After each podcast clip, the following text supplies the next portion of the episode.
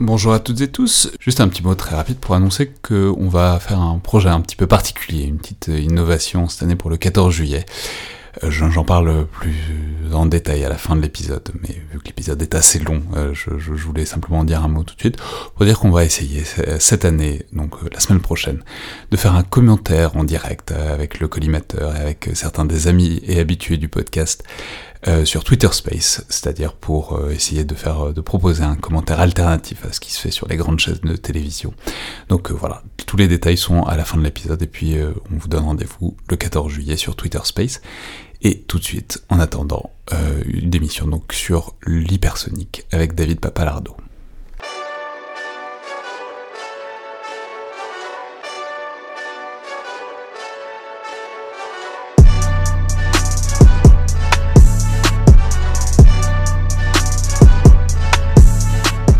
Bonjour à toutes et tous et bienvenue dans le Collimateur, le podcast de l'Institut de recherche stratégique de l'école militaire, l'IRSEM, consacré aux questions de défense et aux conflits armés. Je suis Alexandre Jublin et aujourd'hui pour parler de ce qu'on qualifie parfois d'armes révolutionnaires, de game changer stratégique ou euh, de changement majeur dans l'équilibre global de la dissuasion nucléaire, ce que ça n'est absolument pas dans les trois cas, disons-le tout de suite, c'est-à-dire des missiles hypersoniques, de leur capacité réelle et de leurs limites. J'ai le plaisir de recevoir le colonel David Papalardo de l'armée de l'air et de l'espace, que les auditeurs connaissent bien, parce que vous êtes venu à peu près dans tous les formats du collimateur depuis plusieurs années, encore récemment pour détailler avec nous ce film merveilleux qui est le dernier Top Gun, euh, Maverick. Et les auditeurs se souviendront d'ailleurs peut-être euh, qu'on avait parlé rapidement au détour d'une phrase dans l'émission de faire une émission sur l'hypersonique dont acte, parce que vous publiez très prochainement dans le prochain numéro de la revue Vortex, donc la revue du CESA, le Centre d'études stratégiques euh, et aérospatiales, dont on a parlé déjà régulièrement, un article très intéressant intitulé Hypersonique entre rhétorique et réalité. Et par ailleurs, je, peux dire qu'on fait cette émission alors que l'article n'est pas encore paru, ce numéro de Vortex devrait paraître dans une quinzaine de jours, parce que je peux dire que vous partez bientôt vers d'autres horizons pour prendre des fonctions importantes à Washington, qui vont vous laisser un peu moins de temps et de loisirs pour venir raconter des bêtises et dire d'autres choses plus sérieuses au micro du collimateur. Donc j'en profite euh, tant que vous êtes encore à Paris. Donc bonjour et bienvenue à nouveau dans le collimateur. Bonjour Alexandre. Alors, c'est hypersonique. C'est évidemment un sujet tout à, fait intéressant et important, tant pour les capacités réelles de ces armes, même si les auditeurs vont voir qu'on va bien tempérer et nuancer ce que ça donne, en tout cas à l'heure actuelle, mais aussi parce que ça dit, je crois, quelque chose d'assez captivant, de la manière dont l'intérêt public se porte sur certains objets militaires, notamment euh, il y a quelques mois, quand la Russie avait annoncé avoir tiré un missile hypersonique, alors elle était gros guillemets déjà tout de suite euh, dans cette affaire particulière, mais c'était donc en mars, le désormais fameux missile Kinzhal, Kinjal, euh, sur un dépôt de munitions ukrainien. Alors, on, en reparlera de cette affaire, parce qu'elle est intéressante au-delà du plan purement capacitaire, et elle dit quelque chose de l'utilisation réelle de l'hypersonique, qui est peut-être autant médiatique que militaire, euh, pour l'instant en tout cas, mais il faut quand même commencer par entrer dans le fond de cette affaire, du point de vue militaire, et euh, creuser cette question technologique que sont les projectiles hypersoniques. Alors, première question hyper simple, David Papalardo, qu'est-ce que ça veut dire un objet hypersonique? Alors merci de poser cette question qui est essentielle puisque une des problématiques euh, est liée justement à la sémantique. De quoi parle-t-on dès lors que euh, on qualifie un engin, qu'il soit un planeur ou un missile, d'hypersonique? Alors, c'est là où euh, il est important de, casser en fait trois, idées reçues. La première idée reçue, avant de répondre spécifiquement à votre question, c'est de ces armes sont révolutionnaires, vous l'avez évoqué dans votre introduction, et elles, elles, rabattent les clés de la sécurité mondiale comme les échos le titraient en début d'année première idée reçue. Deuxième idée reçue, euh, elles sont nécessairement dangereuses et donc il faudrait les interdire. Et troisième idée reçue, euh, euh, eh bien, elles prolifèrent grandement, ce qui, là encore, est source d'instabilité. Alors il faut d'abord préciser la sémantique, vous l'avez mentionné, dès lors qu'on parle d'hypersonique, tout le buzz et le techno-folklore qui, qui, qui, gravite autour de cela n'est pas tant lié à la vitesse, puisqu'on verra que ça ce n'est pas nouveau, mais qu'il lié à la capacité à manœuvrer à très grande vitesse entendre au-delà de 5 fois la vitesse du son, Mach 5, manœuvrer à cette vitesse dans les hautes couches de l'atmosphère, globalement entre une vingtaine de kilomètres d'altitude et 60 euh, km d'altitude. Donc on n'est bien pas dans l'espace, on est en dessous de ce qu'on appelle la limite de Karman, c'est-à-dire ces 100 km d'altitude, et le fait d'être dans l'atmosphère, c'est ce qui lui permet de convertir la vitesse en énergie et en manœuvre pour manœuvrer. Alors restons juste encore une seconde, donc hypersonique c'est au-dessus de Mach 5, vous l'avez dit. Mach 5, je vais dire, voilà, c'est à peu près 6000 km/h, c'est compliqué parce que Mach, c'est donc la vitesse du son, et la vitesse du son dépend de l'altitude parce que ça dépend de la densité de l'air. Enfin bon, peu importe. Ordre d'idée, 6000 km/h. Vous l'avez dit, c'est pas nouveau, il y a déjà des, objets qui vont à cette vitesse-là. Quel type d'objet et depuis quand? Alors effectivement, ce n'est pas nouveau. Euh, les missiles balistiques, en particulier les missiles balistiques à portée intercontinentale, mais pas uniquement cela, sont déjà hypersoniques depuis qu'ils existent, euh, avec les premières apparitions euh, dans, les années 50. ces vitesses, elles peuvent atteindre largement Mach 20 dès lors qu'on parle de missiles euh, à portée intercontinentale, c'est-à-dire dont la portée excède 5500 km. En revanche, ces objets et puis avant de parler de, la nouveauté, il y a également les engins spatiaux, qui évidemment, euh, au-delà de la vitesse de mise en orbite d'environ 8 km secondes, eh bien forcément, les objets spatiaux, au-delà de ces 100 km, ils sont nécessairement hypersoniques dans euh, le référentiel euh, terrestre. Mais en revanche, ces objets, que ce soit les premiers mentionnés comme les seconds, ils sont prédictibles. Leur trajectoire est prédictible. Un missile balistique, à partir du moment où vous le tirez, eh bien, il suit les lois physiques qui sont immuables. dès que vous le détectez, vous connaissez son point d'origine, euh, et donc vous pouvez attribuer l'attaque, si euh, dès lors on, parle de choses militaires. Et vous, vous connaissez également son point d'arrivée, son point d'impact. Ce sont les lois keplériennes, les lois physiques, et, les trajectoires sont particulièrement prédictibles. Donc en gros, c'est voilà, la gravité, c'est les, lois de l'attraction terrestre. Donc mm. globalement, c'est pas extrêmement compliqué à voir, à intercepter. alors intercepter, on en reparlera, mais en tout cas, bon, c'est vraiment purement un satellite. Euh, alors c'est un missile balistique, un missile balistique, et ce qu'il faut, il faut insister absolument sur le côté prédictible de cette trajectoire. Dès lors qu'il est détecté, je sais où est-ce qu'il va pouvoir, euh, où est-ce qu'il va euh, impacter. Et une des raisons pour lesquelles ça va si vite, c'est évidemment que c'est ça va très haut et que donc ça s'affranchit en quelque sorte de la, de la friction de l'atmosphère. Donc c'est pour ça que ça peut aller si vite que ça peut atteindre des vitesses de l'ordre de Mach 20 quoi. Exactement. Alors il y a déjà des défis technologiques pour tout ce qui est re-rentré dans l'atmosphère, mais je vais jeter un voile pudique là-dessus. Quoi qu'il arrive, ces engins, ils existent depuis extrêmement euh, longtemps. En revanche, ce qui est... Euh, juste, tout le monde sait en faire? Ah non, tout le monde ne sait pas en faire. Globalement, les grandes puissances nucléaires euh, en, sont capables. Euh, évidemment, les États-Unis, euh, d'abord c'est apparu pendant la guerre froide avec les États-Unis, puis l'Union soviétique derrière, sachant que les Allemands avaient donné le là avec les premiers missiles V2, alors on est, qui ont servi de base technologique pour construire ce qui s'est développé au cours des années 50, puis pendant la guerre froide. On a euh, d'autres pays qui ont euh, euh, évidemment développé cette capacité, la France évidemment, la Chine et l'Inde. On a d'autres pays qui essaient. alors là, je parle des portées intercontinentales du moins, hein, puisque les missiles balistiques, vous avez tout type de portée et des missiles balistiques à courte, à courte portée. Vous avez un grand nombre de pays qui sont capables de le faire. On a tous en tête les fameux missiles Scud, avec la chasse aux Scud pendant la guerre d'Irak, la guerre euh, la première guerre du Golfe en, 1991, mais vous avez toute une déclinaison de ces missiles qui existent. Ceux-là peuvent atteindre, selon les portées, euh, des, des, vitesses également hypersoniques en phase transitoire, mais en revanche, là encore, ce sont des, euh, des trajectoires extrêmement prédictives. Donc, si je comprends bien, la difficulté, c'est d'être dans l'hypersonique. Bon, on peut dire, il y a le supersonique, donc c'est au-dessus de la vitesse du son, et à partir de Mach 5, on est en hypersonique. Donc, si je comprends bien, la difficulté, c'est d'être en hypersonique sans pour autant aller dans les couches très hautes de l'atmosphère et donc garder, rester voilà vraiment en dessous d'une certaine altitude. Et l'enjeu, c'est de réussir à être hypersonique dans cette altitude-là. Alors, le point clé, c'est surtout être capable de manœuvrer, à des vitesses au-delà de Mach 5. Pourquoi Mach 5 euh, Pour qualifier passer de supersonique à hypersonique, on peut y répondre de deux façons. Tout simplement, on pourrait déjà dire que c'est tout simplement une convention. Ça serait un petit peu léger, un petit peu facile, parce qu'il y a quand même des nombreux verrous technologiques dès lors qu'on passe vitesse Mach 5 pour tout ce qui est échauffement, maîtrise euh, euh, des matériaux, etc. etc. Euh, donc le point clé, c'est vraiment cette capacité à manœuvrer. Et pour pouvoir manœuvrer, on le fait dans l'atmosphère, dans la, couche d'altitude que je vous ai mentionnée. Donc il y a finalement quatre éléments qui, qui gravitent derrière tout ça. Le premier, c'est d'abord, une fois encore, j'insiste, utiliser cette vitesse, mais convertir cette vitesse en manœuvre. Premier point. Le deuxième point, il y a adopter un profil de vol qui est finalement moins exposé au système de détection et d'interception actuels sur lesquels on reviendra probablement au cours de l'émission. Le troisième point, c'est par la vitesse, ça va être sidérer l'adversaire. Là, on se focalise sur l'aspect vitesse plus manœuvrabilité également.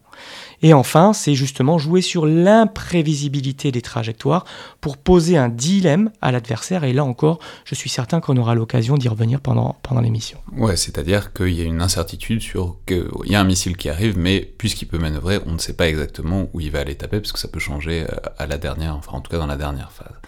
Mais alors, justement, euh, restons là-dessus, à, quoi ça sert? Euh, quels sont en tout cas les intérêts euh, précis que ça aurait? Alors on mesure, vous en avez déjà parlé un petit peu, il s'agirait de contrer les défenses, les interceptions potentielles euh, de, des missiles tels qu'on sait les faire pour l'instant, c'est-à-dire des missiles balistiques, c'est ça? Alors, à quoi ça sert? Eh bien, un de mes arguments consiste à dire que les engins hypersoniques manœuvrants ne sont pas tant une révolution, mais vont permettre des progrès de manière incrémentale dans certaines fonctions établies et dans une logique de dialectique entre moyens offensifs et moyens défensifs.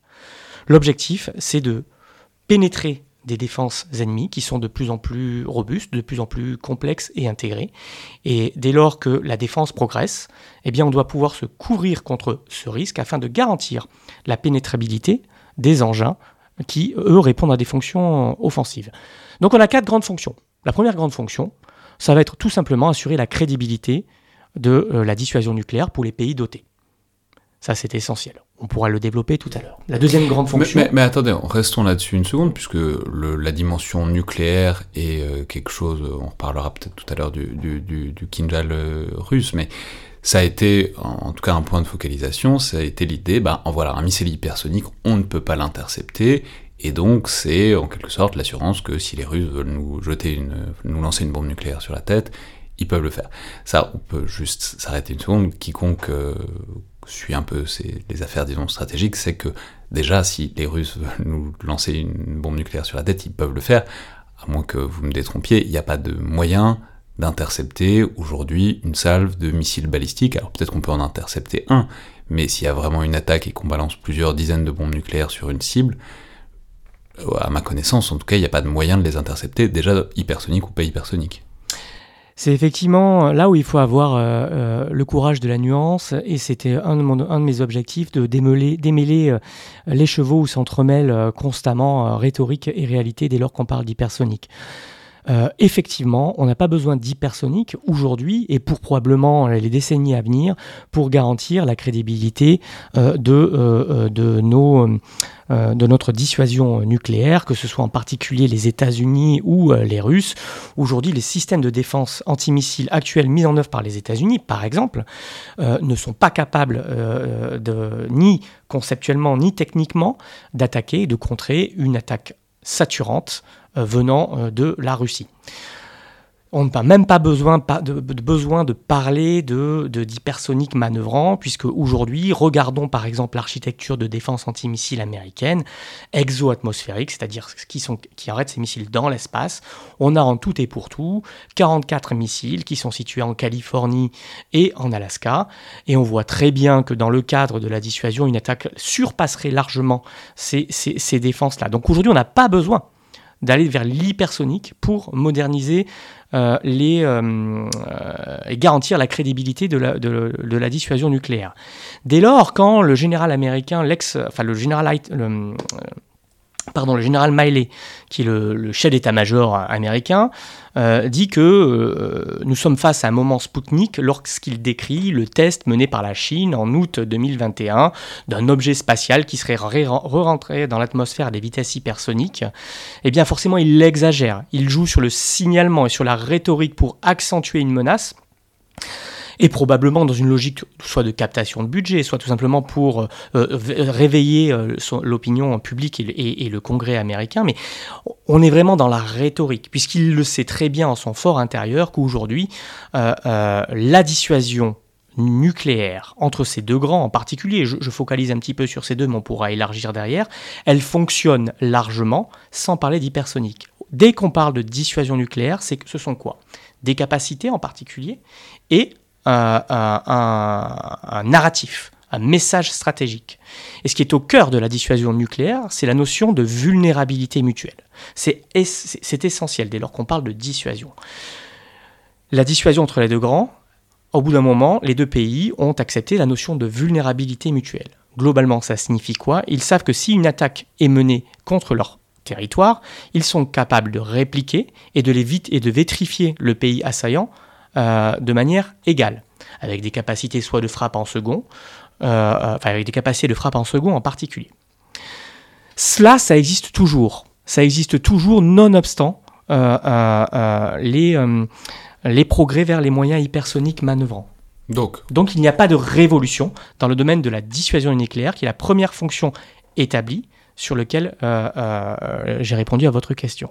Donc, maintenant qu'on a établi que la dissuasion nucléaire, l'hypersonique ne changeait rien, en tout cas à l'heure actuelle, on pourrait imaginer, euh, en projetant que peut-être un jour il y, aurait des moyens d'interception de missiles intercontinentaux balistiques beaucoup plus sophistiqués et que là l'hypersonique changerait les choses.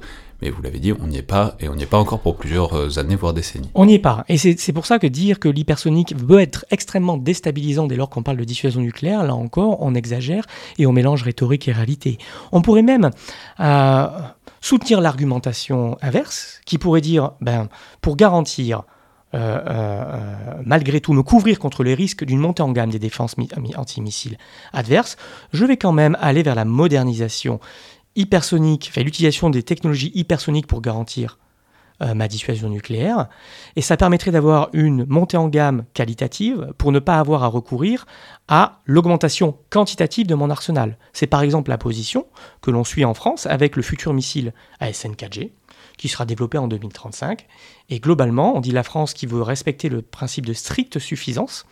Plutôt que de devoir multiplier mon nombre de têtes, je vais augmenter la pénétrabilité de, pénétrabilité de mon arme, et donc je vais recourir à cette technologie. Donc on pourrait même avoir un effet stabilisant sur cette question.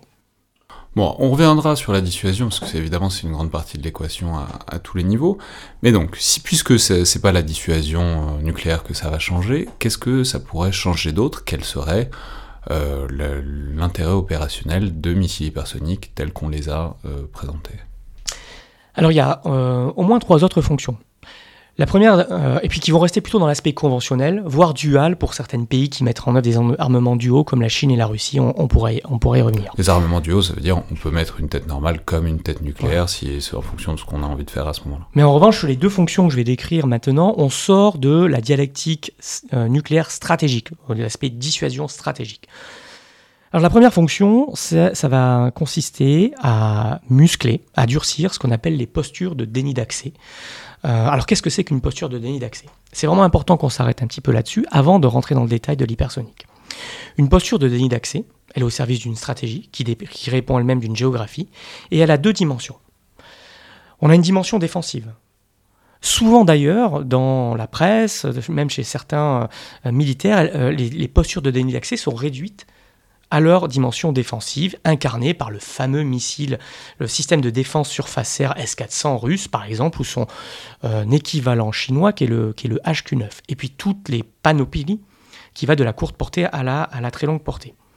Dans les capacités défensives, on pourrait également parler. Donc déni d'accès, c'est juste dire voilà, s'il y a, je t'interdis. Il y a un avion, un porte-avions, etc. On peut défendre un périmètre contre tout ce qui y entrerait. Exactement. Ça correspond à ça, mais plus que de l'interdire totalement, puisque là, ça serait plutôt augmenter les coûts d'entrée.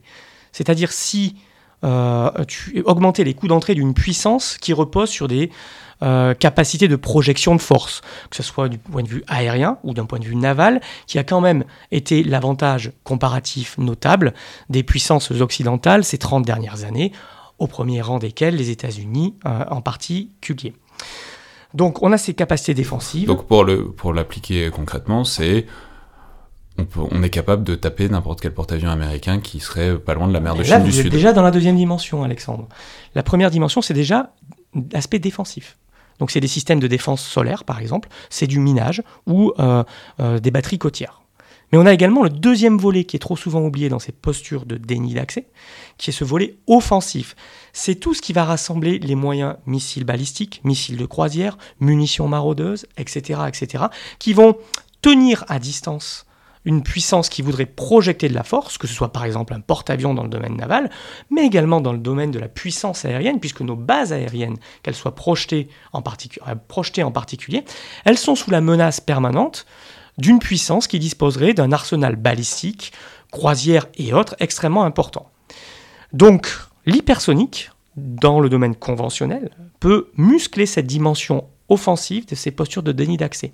Et c'est très prégnant chez deux puissances en particulier, la Russie et la Chine, mais ce n'est pas exclusif, mais la Russie et la Chine. Là où la géographie compte encore, regardons par exemple, pour ne pas exclusivement focaliser sur la Russie, regardons l'exemple chinois. On sait que euh, depuis 1995 en particulier, où la Chine avait été traumatisée par le déploiement de l'administration Clinton de deux porte-avions euh, lors de la, crise de, des détroits de Taïwan, eh bien la Chine a, absolument euh, construit un outil militaire pour interdire justement, pour éviter que ce genre de choses se reproduisent et repousser la puissance navale et la puissance aérienne américaine le plus loin possible. D'abord jusqu'à la première chaîne d'îles, globalement Taïwan, le nord des Philippines, etc et puis jusqu'à la deuxième chaîne d'îles, avec les îles Marshall, euh, Guam, et puis euh, euh, les îles Bonin. donc, la Chine a cherché à augmenter la portée, mais également la létalité de ces, de ces, de ces systèmes, en particulier conventionnels, et, donc elle a, cherché à à recourir pardon, aux technologies hypersoniques. Alors, comme toujours, dès lors qu'on part de la Chine, c'est extrêmement opaque. On a tous en, tête le fameux missile des F-17, euh, sur le qu'on pourra détailler, qui est un missile à portée courte portée, voire moyenne portée, qui lui a une fonction anti-navire en particulier, mais également fonction euh, euh, antiterrestre. Euh, et donc c'est justement dans cette logique-là, muscler ces postures de déni d'accès, que certaines puissances, comme la Chine dont on vient de citer l'exemple, essaient d'aller vers le chemin de l'hypersonique. Parce que on peut le dire, mais un porte-avions, enfin, je pense que les auditeurs le savent, mais il n'y a pas jamais qu'un porte-avions. Un porte-avions et toute une batterie de, navires autour pour défendre le porte-avions, euh, précisément contre un éventuel missile qui serait lancé sur ce porte-avions. L'hypersonique, en l'occurrence, ça permettrait si ça marche, de déjouer toutes les contre-mesures, tout, ce que les navires autour du porte-avions pourraient faire pour le défendre. C'est vrai, mais là, aussi, pardon, attention entre rhétorique et réalité. C'est une chose de disposer d'un armement hypersonique type le DF-17 chinois, qui est avec un, planeur euh, porté, euh, euh, qui, est emporté à partir d'un missile balistique. c'est une chose d'avoir, de disposer ce type de technologie, c'en est une autre de pouvoir euh, disposer de toute la chaîne de ciblage et de pouvoir désigner avec précision une cible qui bouge. Fût-il relativement lentement, un porte-avions, ça manœuvre, ça bouge. Un groupe aéronaval, c'est constitué de euh, différentes entités. Donc là encore, euh, même si euh, euh, effectivement c'est une menace assez forte pour les porte-avions, ça l'est également pour des bases aériennes qui sont, elles, des, cibles fixes. Et la capacité de ciblage, l'architecture de ciblage et de renseignement qui sous-tend une véritable capacité contre une cible mobile, elle est extrêmement complexe à réaliser. Et autant on peut faire des démonstrations en conditions laboratoires aujourd'hui, on n'a pas vu ce que ça pourra donner en conditions réelles. Donc là, attention. Si, si, on reste appliqué à la Chine, par exemple, on mesure qu'un missile hypersonique pourrait avoir du mal quand même à taper un porte-avions qui manœuvre. En revanche, euh, souvent ce dont on parle, c'est la base américaine de Guam, qui elle, a priori, va moins bouger que le porte-avions. Et pour là, pour le coup, même s'il y a évidemment des défenses, un missile hypersonique pourrait peut-être être plus adapté euh, au, vu de l'enjeu du ciblage. Alors effectivement, on n'a pas encore revenu sur la taxonomie euh, des, différents engins hypersoniques qui existent, mais les Chinois, sans même parler d'engins hypersoniques tels qu'on va les définir tout à l'heure, euh, ont développé les fameux DF-21D qui permet globalement, qui est un missile à, courte portée, d'une portée d'environ 1400 km, qu'on a appelé le Carrier Killer, donc pour tueur de porte-avions littéralement.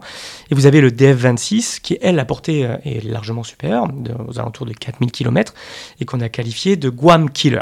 Euh, effectivement, on voit très bien la logique de déni d'accès contre les capacités de projection de puissance américaine dans le Pacifique jusqu'à la seconde, seconde chaîne d'île. Alors, donc, première utilisation en dissuasion nucléaire, on lui a fait un sort. Deuxième utilisation de déni d'accès aussi. Et donc les deux autres Alors la troisième, Eh bien, à revers de ce qu'on vient de dire, ça peut être au contraire d'aller chercher à casser ces postures de déni d'accès. Pour casser ces postures de déni d'accès, j'ai besoin de moyens de frappe dans la profondeur pour aller cibler les constituants essentiels de ces postures de déni d'accès. En particulier, justement, nous en parlions, les, systèmes de ciblage, les systèmes de renseignement, les systèmes de, de commandement et de contrôle, voire euh, certains effecteurs hautement stratégiques, euh, euh, surtout s'ils sont conventionnels dans ce domaine-là. Alors c'est par exemple la logique américaine. La logique américaine va chercher, et dans une moindre mesure, mais euh, la logique otanienne, qui va chercher à muscler ses capacités conventionnelles, j'insiste sur le conventionnel, de frappe dans la profondeur en les faisant monter en gamme et en utilisant les capacités euh, hypersoniques. Ça peut être justement, par exemple, euh, si on prend, si on suit l'exemple américain, on se souvient en 2003 de ce qu'ils avaient cherché à faire avec la logique de Conventional Prompt Global Strike. L'idée maîtresse à l'époque, en 2003, c'était d'être capable de toucher n'importe quel point du, globe avec des missiles balistiques, y compris à, portée intercontinentale, équipés d'une une, frappe, une charge pardon, conventionnelle, pour aller justement euh, détruire, casser ces postures de déni d'accès. Alors, si vous... Je crois que le truc, c'était euh, c'était une heure. On peut, taper n'importe quel, on, peut taper n'importe quel point du globe en moins d'une heure, ce qui veut dire que personne n'a le temps de se mettre en ordre de bataille. Donc là, on ne parlait pas d'hypersonique manœuvrant, on était simplement, avec des guillemets évidemment, euh, dans l'utilisation de moyens euh, balistiques classiques. Alors les Américains ont abandonné cette, euh, euh, cette, logique-là, euh, ou plutôt, ou plutôt l'ont mis en sommeil pour au moins deux raisons. La première, c'est que c'était extrêmement onéreux pour un effet militaire qui était loin d'être garanti. Et la deuxième, à laquelle la France était et, ses alliés étaient particulièrement sensibles, c'est que ça envoyait un, un signal euh, particulièrement difficile à interpréter pour l'adversaire, euh, puisque euh, celui-ci n'était pas en mesure de dire s'agit-il d'une frappe conventionnelle comme les Américains, d'une charge conventionnelle comme les Américains le prétendent, ou d'une charge nucléaire. Et dès lors, on avait un dilemme, un dilemme d'interprétation, et donc c'était difficile de, de, de, de, maîtriser une logique d'escalade nucléaire. On pouvait y rentrer euh, dans une, sans qu'on en ait véritablement l'intention. Donc ça, c'était le véritable argument. Euh, et donc pour ces deux raisons, les Américains ont abandonné, largement poussés par les Alliés, euh, cette logique de CPGS, de Conventional Prompt Global Strike. Néanmoins, aujourd'hui, enfin depuis quelques années, ils revisitent ce concept justement à l'aune des développements en matière d'hypersonique. Mais euh, pour éviter ce problème de mauvaise interprétation, donc c'est uniquement du conventionnel là encore, mais ils ne vont pas chercher ces portées intercontinentales. Ils vont rester dans les portées intermédiaires, et ça c'est notamment permis euh, par euh, la disparition du traité sur les forces nucléaires intermédiaires suite à la violation par la Russie avec le fameux missile SSC-8. Alors là, les, les, les Américains... Ça, ça c'est avait fait un podcast avec Philbertou là-dessus sur euh, c'était le traité IMF. Ah bon, d'une manière générale, c'est le fait que l'architecture de sécurité européenne est en plein délitement, avec tous les traités qui liaient entre l'OTAN et la Russie, etc. Tous ces traités-là sont un peu en train d'être laissés à l'abandon. Donc en fait, ça ouvre du point de vue du droit international, un, enfin une sorte de, il y, y, a plein de fenêtres d'ouverture pour tester des trucs qu'on n'aurait pas trop eu le droit de tester avant, par exemple ça. Exactement. Donc pour rester sur les Américains, on voit que c'est vraiment porté, c'est l'effort américain là-dessus. Euh, chaque euh, armée, donc chaque service en, anglais, que ce soit l'US Army, l'US Air Force, l'US Navy, euh, développe ses propres capacités pour aller pour avancer sur le chemin de l'hypersonique. si on veut en citer quelques-unes, l'US Army par exemple et l'US Navy développent en commun une tête planante. Euh, pour l'US Army à partir d'un lanceur terrestre qu'on appelle le Dark Eagle, Long Range Hypersonic Weapon, qui devrait rentrer en service à partir de 2023 et qui a quand même une portée de l'ordre de 2000 km. La Navy, de son côté, lui, elle, développe à partir de la même charge euh, eh bien une capacité de, de, de, frappe dans la profondeur conventionnelle. Ça devrait rentrer en service à partir euh, des destroyers de classe Zumwalt à partir de 2023 pour les, pour les geeks et les connaisseurs, euh, et également à partir des sous-marins de la classe Virginia à partir de 2028. Donc ça, c'est vraiment frappe dans la profondeur, c'est l'idée que on peut par exemple, pour contrer du déni d'accès, on peut aller taper les centres névralgiques de l'adversaire de manière à peu près euh, imparable, euh, si jamais le besoin s'en fait sentir et on n'est pas limité à, ce, qui est apparent, on peut directement aller taper le cerveau, en, l'occurrence, plutôt que les batteries elles-mêmes. Alors, effectivement, les Américains euh, développent ça dans, à cette fin, mais pas uniquement. Il y a effectivement cassé les éléments cruciaux des postures de déni d'accès adverses, en particulier dans l'éventualité d'un conflit dans le Pacifique. C'est quand même dans cet esprit qu'ils y pensent énormément face à la Chine. Mais euh, il y a d'autres fonctions. C'est tout simplement, effectivement, euh, eh bien, créer de l'attrition dans certaines fonctions clés qui ne relèvent pas forcément des postures de déni d'accès chez l'adversaire. Tout simplement, euh, tout simplement créer des objectifs, enfin détruire des objectifs à haute valeur ajoutée d'un point de vue militaire. Et enfin, la quatrième et dernière utilisation possible? Alors la quatrième euh, utilité, eh bien, c'est tout simplement le signalement stratégique. Le signalement stratégique, c'est tout simplement nourrir, faire peur à l'adversaire, rentrer dans ce qui caractérise, euh, on va dire, la, compétition émulatoire entre les grandes puissances. Je veux rester dans la, dans, la course, je veux montrer que je maîtrise euh, euh, ces, ces, ces, technologies qui sont extrêmement complexes, à particulier, en particulier celles des superstatos qu'on n'a pas encore détaillées.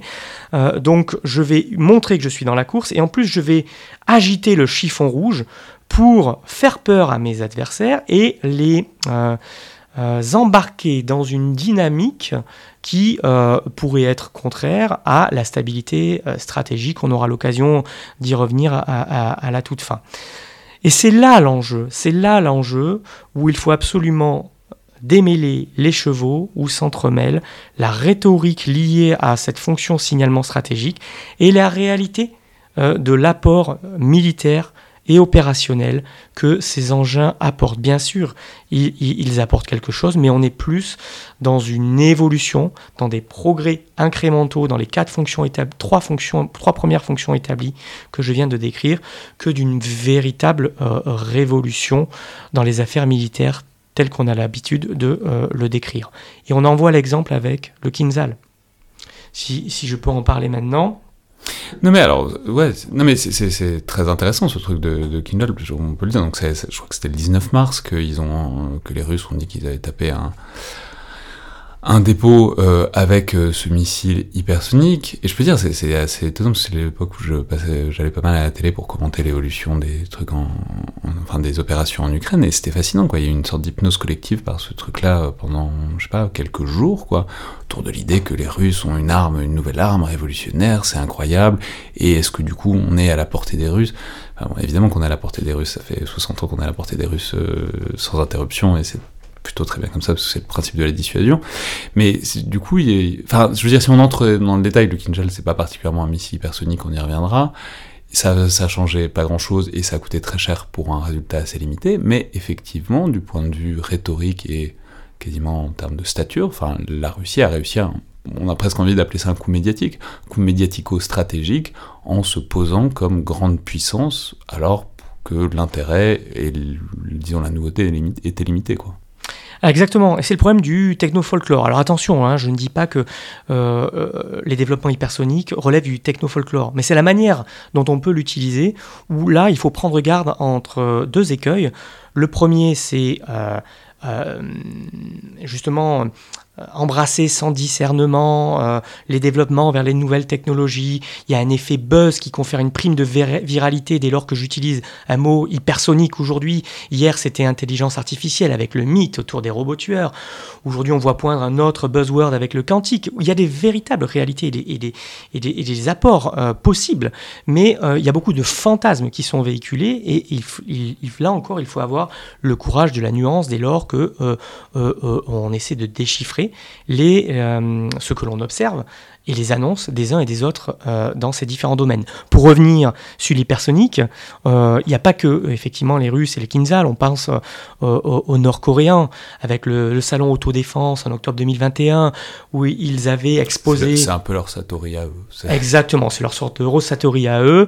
Ils, ils y avaient exposé un, un, planeur qui est une sorte de copie du DF-17 chinois avec quelques nuances, mais on ne va pas rentrer dans les détails techniques ici.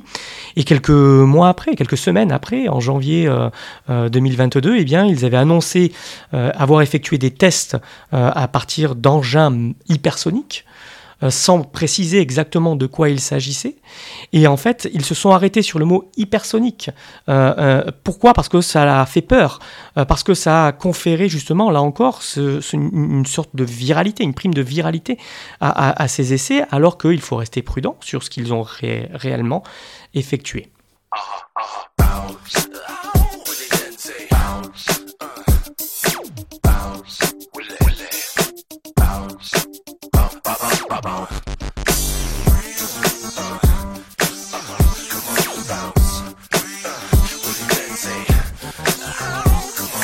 Écoute, j'ai du bon.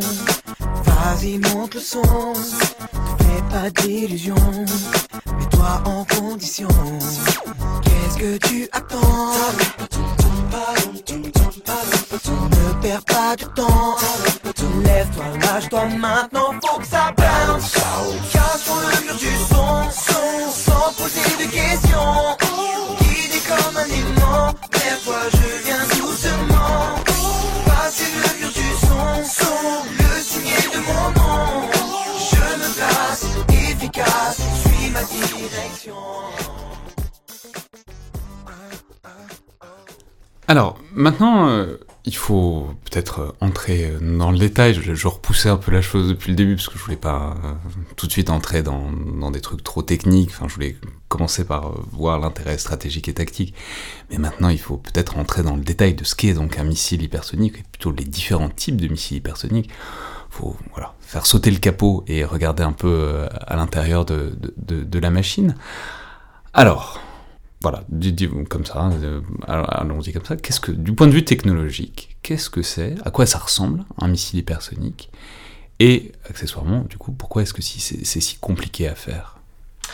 Alors vous avez senti mon impatience pour définir un petit peu ces, moi aussi, ces engins. C'est très geek, enfin c'est très, on très va rentrer dans, on va rentrer dans très amusant, mais bon, il fallait parler, de, il fallait quand même entrer un peu par la bande. Donc absolument. Alors vous l'aurez bien compris, les, efforts hypersoniques concernent les engins hypersoniques manœuvrant dans ces hautes couches de l'atmosphère en particulier. Généralement, on, distingue deux grandes catégories. Les premiers, qui ont fait le plus de bruit, ce sont les planeurs. Alors les planeurs, ils sont mis à poste à partir d'un euh, missile balistique. Ce missile balistique, la plupart du temps, euh, eh, bien, il est tiré depuis le sol, mais il peut être également euh, tiré depuis un aéronef. On va y revenir tout à l'heure. Ou bien évidemment d'une frégate ou d'un sous-marin. Alors ces planeurs, euh, eh ils sont profilés, il y a différents types de technologies, euh, ils peuvent avoir une forme biconique ou une, forme extrêmement profilée, euh, très aérodynamique avec un, faux plat, voilà, j'emploie des termes pas très techniques pour qu'ils restent compréhensibles, et globalement ils vont éventuellement passer une partie par, au-dessus de la limite de Karman, donc dans l'espace, et puis ensuite ils vont être mis à poste, et ils vont rebondir entre guillemets dans les couches de l'atmosphère, globalement entre 30 et 60 km, à des vitesses qui sont relativement élevées. Donc si je parle en kilomètres secondes, ça fait entre 2 km secondes et euh, on va dire 3, 4, 5 km secondes. Donc on est en Mach cette fois-ci, euh, au-delà des Mach 8, ça va entre Mach 8 et Mach 20. Et ils vont rebondir sur ces couches de l'atmosphère en utilisant leur propre aérodynamique. Mais ils ne sont pas propulsés ils ne sont pas propulsés, ça veut dire qu'on va voir apparaître une sorte de euh, dilemme entre la portée et puis la réserve d'énergie qu'ils vont avoir en, phase finale. Alors juste comment ils rebondissent? Enfin, je sais. Eh bien justement, comme ils sont dans l'atmosphère et pas dans l'espace, eh bien il y a une sorte de matelas d'air sur lequel ils peuvent euh, rebondir euh, de par leur aérodynamique, comme le ferait un avion, avec leur profil. Mais ça, ça se fait parfaitement, je sais pas, automatiquement, physiquement, ou il y a quand même quelqu'un qui le pilote Alors ce n'est pas piloté, n'est pas piloté à distance. En revanche, on a tout un mécanisme euh, de, de gouverne euh, qui euh, permettent de gérer la trajectoire de, cette, de, cette, de cet engin-là en fonction de l'effet militaire recherché. Et c'est là où j'en reviens à mon dilemme. Soit vous voulez chercher de la portée maximale. Eh bien, dans ces cas-là, il va falloir faire plusieurs rebonds. Autant à l'issue du premier rebond, il va avoir une énergie, c'est-à-dire une énergie, c'est une vitesse. Euh, suffisamment élevé pour pouvoir euh, euh, défaire un système de défense antimissile de points en phase finale. En revanche, si vous allez chercher plusieurs rebonds, vu qu'il n'est pas propulsé, forcément il va dégrader. Et donc, autant il va pouvoir. À chaque rebond, il, à perd chaque de la rebond, vitesse. il va perdre de la vitesse. À chaque manœuvre, vu qu'il n'est pas propulsé, il perd de la vitesse. Donc si vous le faites extrêmement manœuvrer, au bout d'un moment, euh, eh bien, euh, euh, forcément son énergie va diminuer, et dès lors, vous le rendez potentiellement vulnérable à un système de défense antimissile. Donc il y a un compromis, dès lors qu'on développe ce type de technologie, Parce que, à adopter parce que plus il est lent, plus le système de défense antimissile a des pour chances être performant. Effectivement. Donc ça, ce sont les Mais planeurs. Et, non, euh, et juste, donc, et après, en phase finale, il manœuvre. Comment il manœuvre. C'est tout bête, mais est-ce que là, il est piloté ou est-ce que c'est pareil, c'est un truc préétabli, un- une trajectoire euh, préétablie et automatisée? Alors ce sont des trajectoires qui sont préétablies, qui sont extrêmement sensibles, extrêmement classifiées, ne serait-ce que le facteur de charge que ces systèmes, euh, ces engins peuvent prendre, puisque justement, eh bien là c'est dans la dialectique moyen offensif, moyen défensif. Un des premiers éléments c'est le renseignement, selon l'objectif que je dois cibler, quelle est la nature des systèmes de défense adverses, Qu'est-ce que je connais de leur capacité technique Et donc, qu'est-ce que j'entrevois comme manœuvre la plus efficace pour pouvoir les contrer et quel dès type lors, de- quel type de de zigzag je- manœuvres, je, vais etc. devoir Et faire dès lors, pour- je vais pouvoir les préprogrammer pour pouvoir euh, justement m'en affranchir et euh, faire prévaloir le glaive contre le bouclier. Et ces trucs-là, enfin ces planeurs-là, n'ont pas un- même un petit boost à la fin pour faire deux, deux, trois manœuvres supplémentaires s'il y a besoin. Pas ces engins-là. On est vraiment dans des engins. C'est un planeur, comme son nom l'indique. Ils ne sont pas euh, propulsés. Alors vous avez euh, différents types de pays qui se sont lancés dans le développement euh, des planeurs. On a tous en tête la Russie avec l'avant-garde qui serait en service officiellement, mais là encore, où est-ce qu'on est dans la rhétorique ou dans, la réalité depuis la fin de 2019, tiré à, partir d'un missile euh, balistique qui s'appelle le, le Stiletto et qui demain pourrait être mis en place à partir du fameux Sarmat lorsque lui sera en service à partir de 2025. Donc ça c'est l'avant-garde. Vous avez euh, le donc qui est plutôt lui pour la dissuasion russe nucléaire, j'entends. Vous avez également les Chinois avec le DF-17 qu'on a euh, un petit peu évoqué tout à l'heure, qui est plutôt dans la charge conventionnelle, mais euh, qui pourrait avoir une vocation duale et qui est euh, plus sur des courtes et moyennes portées. Les planeurs, les Américains, on en a parlé un petit peu tout, tout à l'heure avec le, Dark Eagle de l'US Army et puis le moyen tiré à partir des sous-marins et des destroyers américains. Et puis vous avez la France euh, qui euh, développe, euh, alors on est toujours dans la recherche et technologique, mais le, le, VMAX, alors là on n'est pas dans un programme d'armement, mais bien dans un, dans un programme de, R&D, recherche et développement, recherche et technologique. On développe des briques techno pour un usage qui n'est pas encore défini euh, et sur lesquels les armées, la direction générale de l'armement et les différents services réfléchissent. Euh, mais euh, ce- cet engin, ce prototype, il doit euh, voler euh, dès la fin de cette année. Euh, euh, donc on voit qu'il y a plusieurs pays qui euh, développent ces, ces types de planeurs. J'ai pas été exhaustif, je pourrais parler du Japon et, et d'autres pays. Mais on parlera peut-être du Japon parce que c'est intéressant la manière dont le Japon s'empare de l'hypersonique pour un pays comme ça. Mais, mais alors, donc ça, c'est les planeurs. D'ailleurs, c'est amusant parce que c'est. Enfin, je sais pas, moi, les planeurs, je trouve qu'il y a un imaginaire très pacifique, très doux, très. Il n'y a pas de bruit de moteur, etc. Et imaginez que c'est un planeur qui porte euh, potentiellement euh, une tête nucléaire, c'est, il y a une sorte de décalage un peu, euh, un peu perturbant. Effectivement. Donc, ça, c'est la première grande famille. Ces planeurs si paisibles. Donc ces fameux planeurs, pas si paisibles que ça, en anglais Hypersonic Light Vehicle ou HGV. Vous avez une deuxième catégorie à côté qui, qui- que sont les missiles de croisière équipés d'un super stato-réacteur, les missiles de croisière dits hypersoniques, là encore en très bon français, Hypersonic Cruise Missile ou HCM. La technologie est extrêmement complexe, puisqu'un super stato, euh, globalement, c'est un stato-réacteur dans lequel l'écoulement est supersonique à l'intérieur, et globalement, certains ingénieurs... C'est quoi un stato-réacteur Un stato-réacteur, bah, comme son nom l'indique, il n'y a pas de pièce qui tourne à l'intérieur. Donc vous allez avoir une arrivée d'air euh, dans une chambre de combustion, euh, donc il va euh, s'écouler euh, dans, un, dans un dispositif où l'air va s'accélérer, se compresser, s'accélérer, euh, puis s'accélérer. Vous allez euh, ensuite donc faire brûler du carburant et avoir un gain de poussée. Et la, caractéristique, c'est plus on gagne en vitesse, plus la poussée augmente jusque dans une certaine mesure. La technologie est extrêmement complexe puisque la meilleure image que je puisse vous donner, c'est celle qui avait été donnée par un ingénieur qui s'appelait Critch, qui dit globalement maîtriser cette technologie, euh, ça consiste à maintenir allumée une allumette euh, pendant plusieurs minutes euh, en plein milieu d'un ouragan. Donc c'est extrêmement complexe et il y a peu de pays qui maîtrisent cette technologie. Si vous vous souvenez mon introduction avec les idées reçues euh, que contre lesquelles j'essaie de me battre, eh bien justement, la parler de prolifération avec ces missiles de croisière superstato hypersoniques, on en est extrêmement loin. Il n'y a que quelques puissances et sur lesquelles je, pourrais revenir. Donc super statoréacteur, c'est mhm. comme un statoréacteur qui est déjà pas facile à faire, sauf qu'on est en hypersonique. Voilà. Et à l'intérieur, l'écoulement du flux aérodynamique est supersonique, ce qui confère euh, des, enfin, ce qui donne des capacités pour atteindre, pour l'engin qu'il supporte, des vitesses dites hypersoniques. Mais donc ça, on mesure que l'avantage, c'est que cette fois, il n'y a plus besoin d'aller taper des rebonds, etc. On peut rester plus bas. Euh, disons plus proche du, du, sol aussi, enfin bon, on est, on est aussi potentiellement plus manœuvrant puisqu'on perd moins de vitesse à chaque rebond. Alors, chaque solution, que ce soit planeur ou euh, ces missiles de croisière hypersoniques, ont leurs avantages et leurs inconvénients.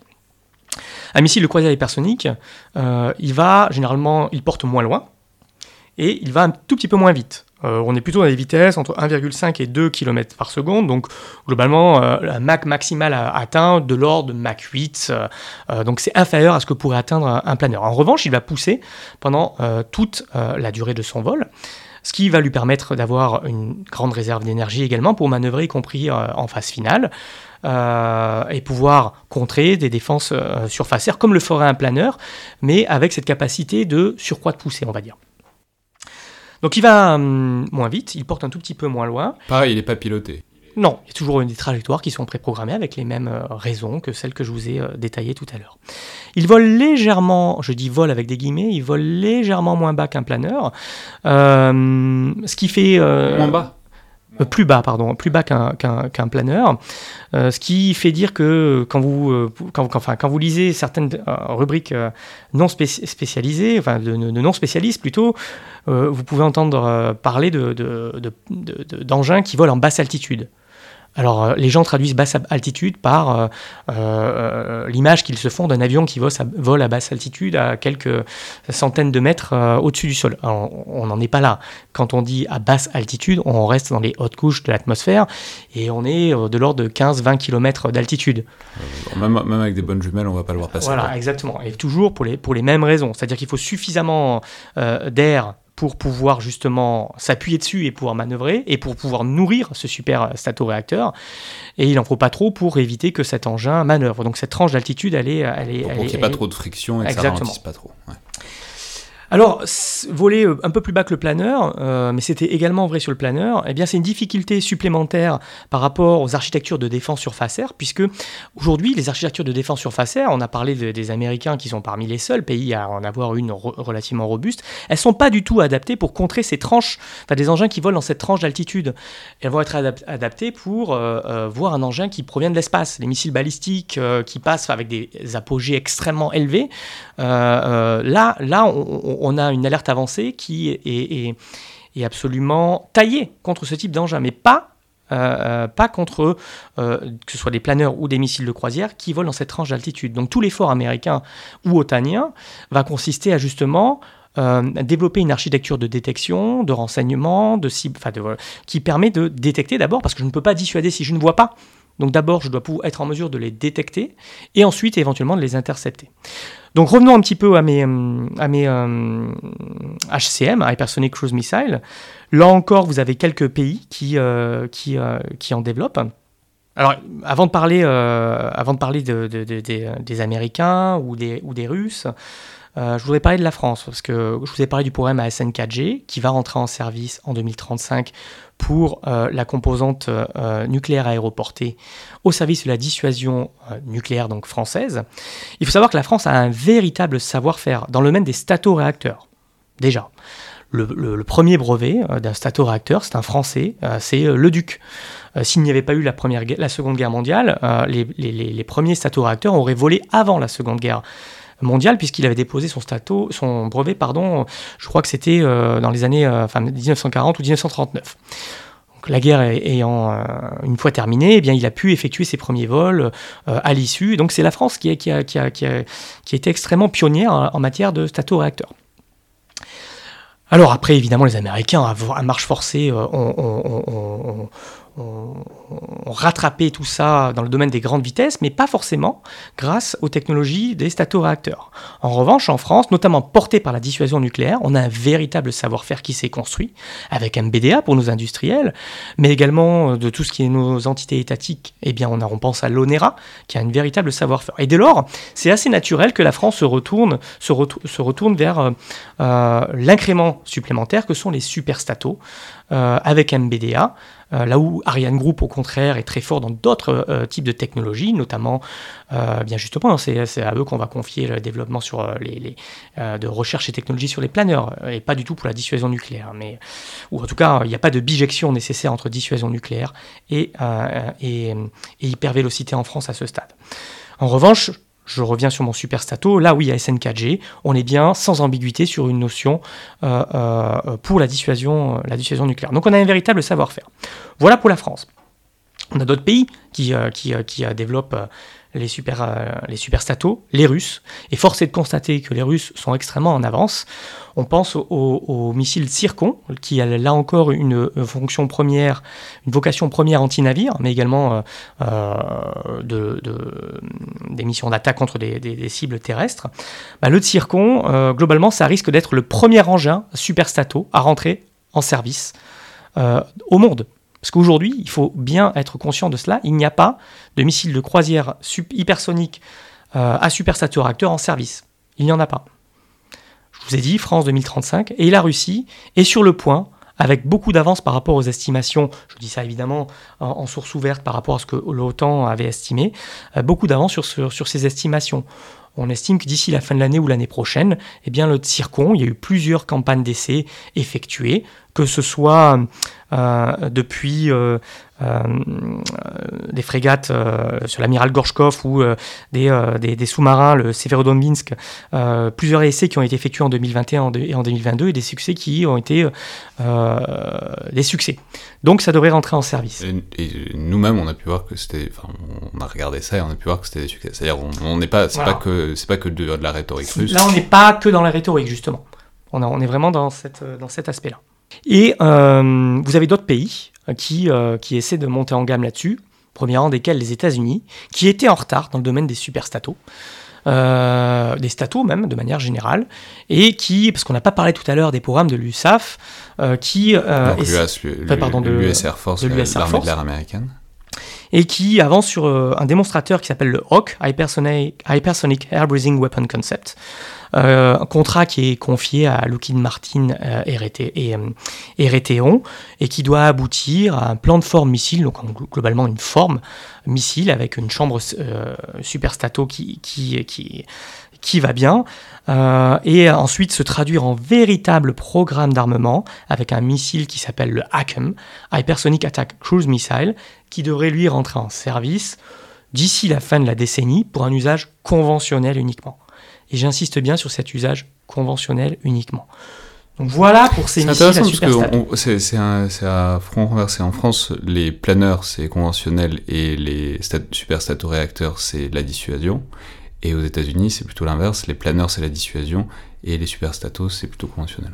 Alors deux remarques par rapport à ce que vous venez de dire. Euh, la première, c'est que c'est pas tout à fait à front renversé dans le sens où en France, euh, autant je, vous ai dit, il n'y a pas de bijection entre hypersonique et dissuasion nucléaire. Autant pour l'aspect superstato, on n'entrevoit pas de développement conventionnel d'un superstato à ce stade pour un usage conventionnel. Pour le planeur, on n'a pas dit planeur égale conventionnel. Planeur, on n'est pas dans du programme d'armement. Autant la SN4G est un programme d'armement fait pour la dissuasion nucléaire, autant le, programme VMAX rentre dans le, cadre d'une feuille de route hypersonique et d'un projet qui s'appelle DEFI, où globalement on est sur des briques techno et on ne sait pas quel sera l'usage. On réfléchit aujourd'hui à quel pourrait être l'usage de notre planeur hypersonique demain si d'aventure la France suit cette piste pour un usage militaire. Ça peut être conventionnel, ça peut être nucléaire. Rien n'est défini en ce stade et euh, ça a pu être dit publiquement par des responsables euh, de la direction générale pour l'armement qui travaillent avec euh, euh, ardeur là-dessus. Et ça implique tous nos industriels, MBDA, évidemment, Ariane Group, et également euh, l'ONERA, comme je, comme je l'ai mentionné, pour ne citer que. Ça, c'était ma première remarque. Ma deuxième remarque, vous avez raison, elle, est très, très intéressante d'un point de vue la, la composante nucléaire aéroportée. France et États-Unis n'ont pas fait du tout le même choix. Nous, on va vers la capacité de manœuvre à très grande vitesse, c'est ça l'hypersonique, capacité de manœuvre à très grande vitesse pour pouvoir euh, euh, euh, s'affranchir des défenses adverses. Eh bien, les Américains, avec le programme qui s'appelle le, LRSO, Long Range Standoff Weapon, eh bien, c'est pas un armement hypersonique.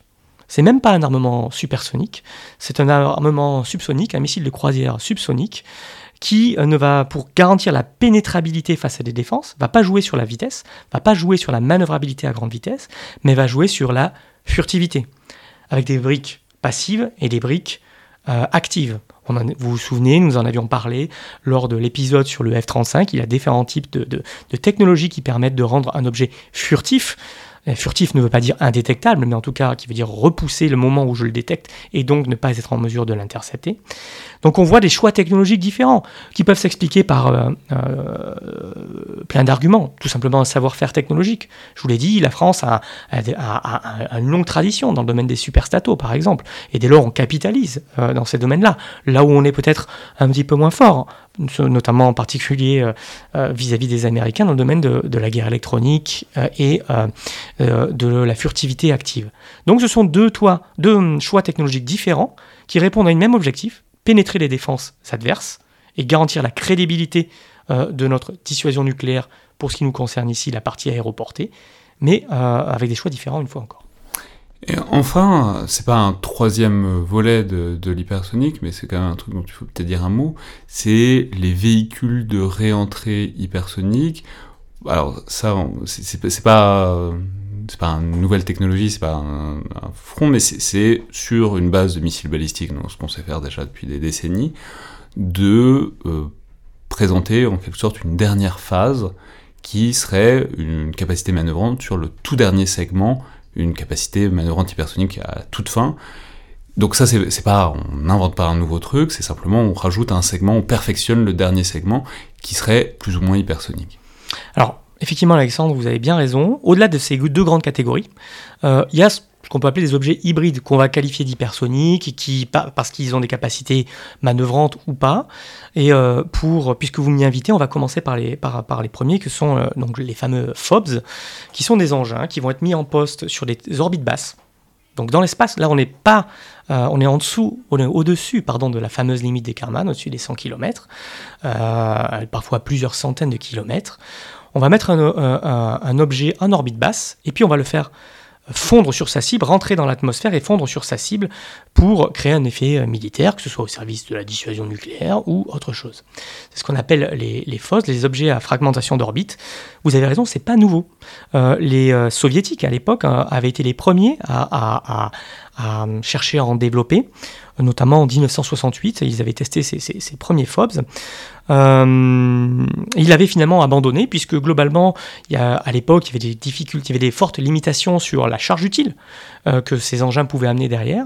Euh, et puis la difficulté ensuite à les faire re-rentrer dans l'atmosphère pour, créer l'effet militaire voulu. Et puis il y a eu juste avant, parallèlement plutôt, le, traité sur l'espace en 1967.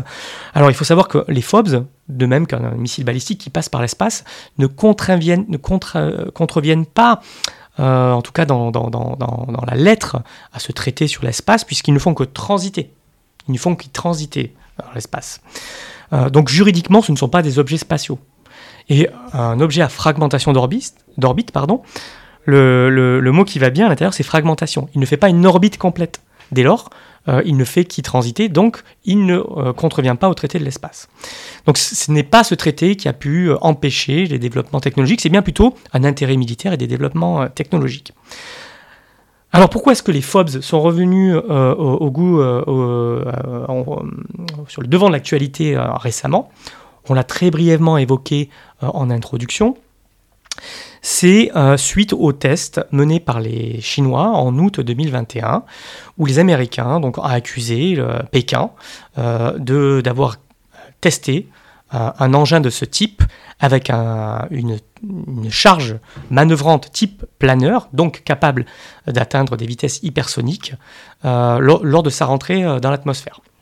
La combinaison des deux a fait dire, donc que ce soit au général Miley ou au général Hayton, qui était à l'époque numéro 2 des armées américaines, que nous étions là face à un moment Spoutnik.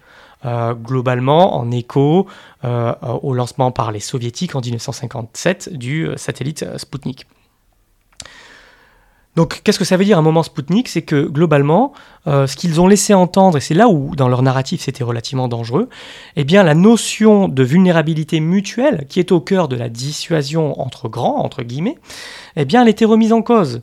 Et que les Chinois pouvaient euh, mener une frappe décapitante sur euh, les moyens de dissuasion américains de niveau stratégique, et que dès lors, eh bien c'était extrêmement déstabilisant.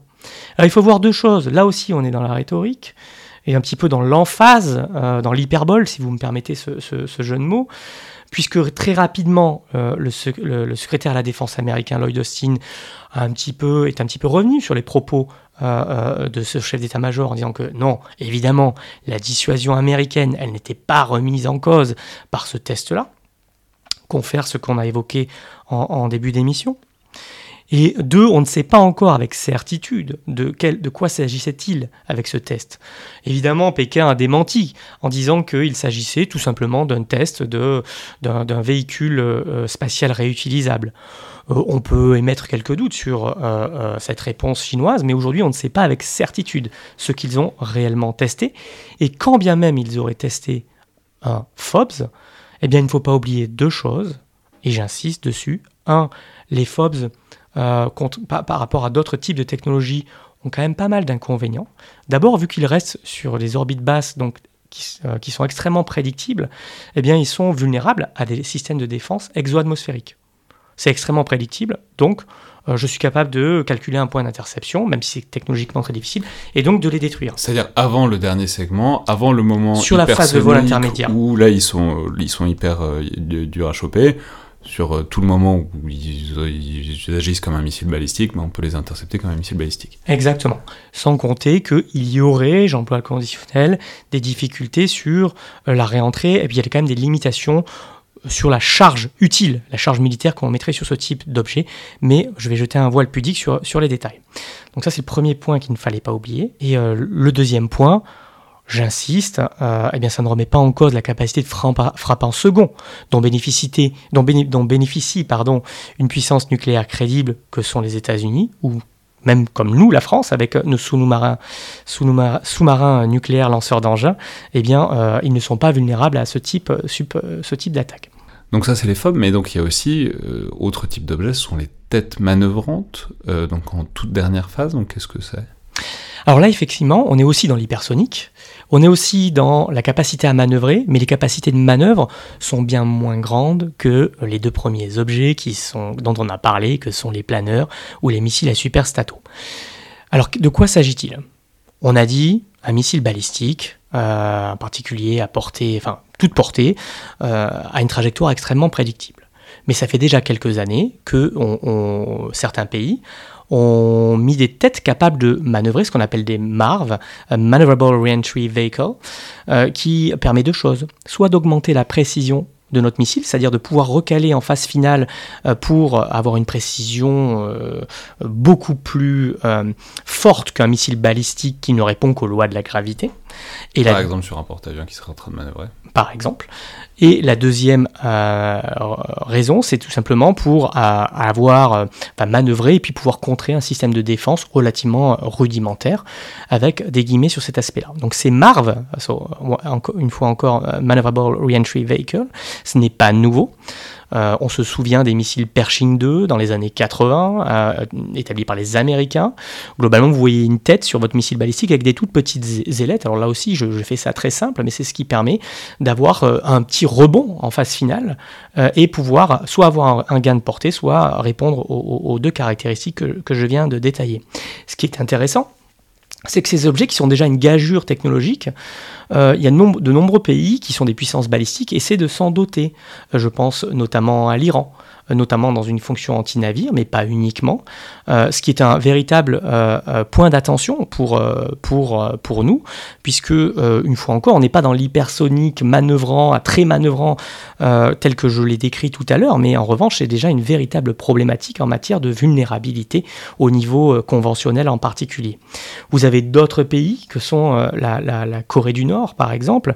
Les tests des 6 et 11 janvier 2022, eh bien, c'est au-delà du, véritable planeur, eh bien, c'est plutôt ça qu'ils auraient testé, ce qui leur a déjà permis d'avoir un gain, une correction en latéral sur cette trajectoire d'environ 120 km et, en, sur l'axe longitudinal de, un, surcroît de 600 km de portée, c'est déjà énorme. Là encore, c'est une, une, gageure. donc pour le dire un peu plus clairement, ça veut dire qu'on peut tourner à gauche de 120 km s'il y a besoin. Exactement. Donc c'est euh, c'est déjà, déjà, déjà un véritable exploit qui était un point, point, point d'attention, mais on n'est pas dans on n'est pas dans le niveau de, sophistication technologique tel que pourrait l'être un véritable planeur ou un, a fortiori un, un, super. Donc voilà ces deux petits objets hybrides. Je dis hybride, c'est, le terme n'est pas forcément correct, mais qui rentrent assez souvent dans le champ d'hypersonique euh, dès lors qu'on on, on en parle dans les différents articles de presse. Donc c'est pas la grosse brique euh, hypersonique nouvelle, mais disons c'est des petites améliorations. Mais c'est un point d'attention. C'est les petites améliorations euh, qualifiables d'hypersonique sur euh, des missiles balistiques ou des, en tout cas des, des engins à fragmentation d'orbite qui existent déjà.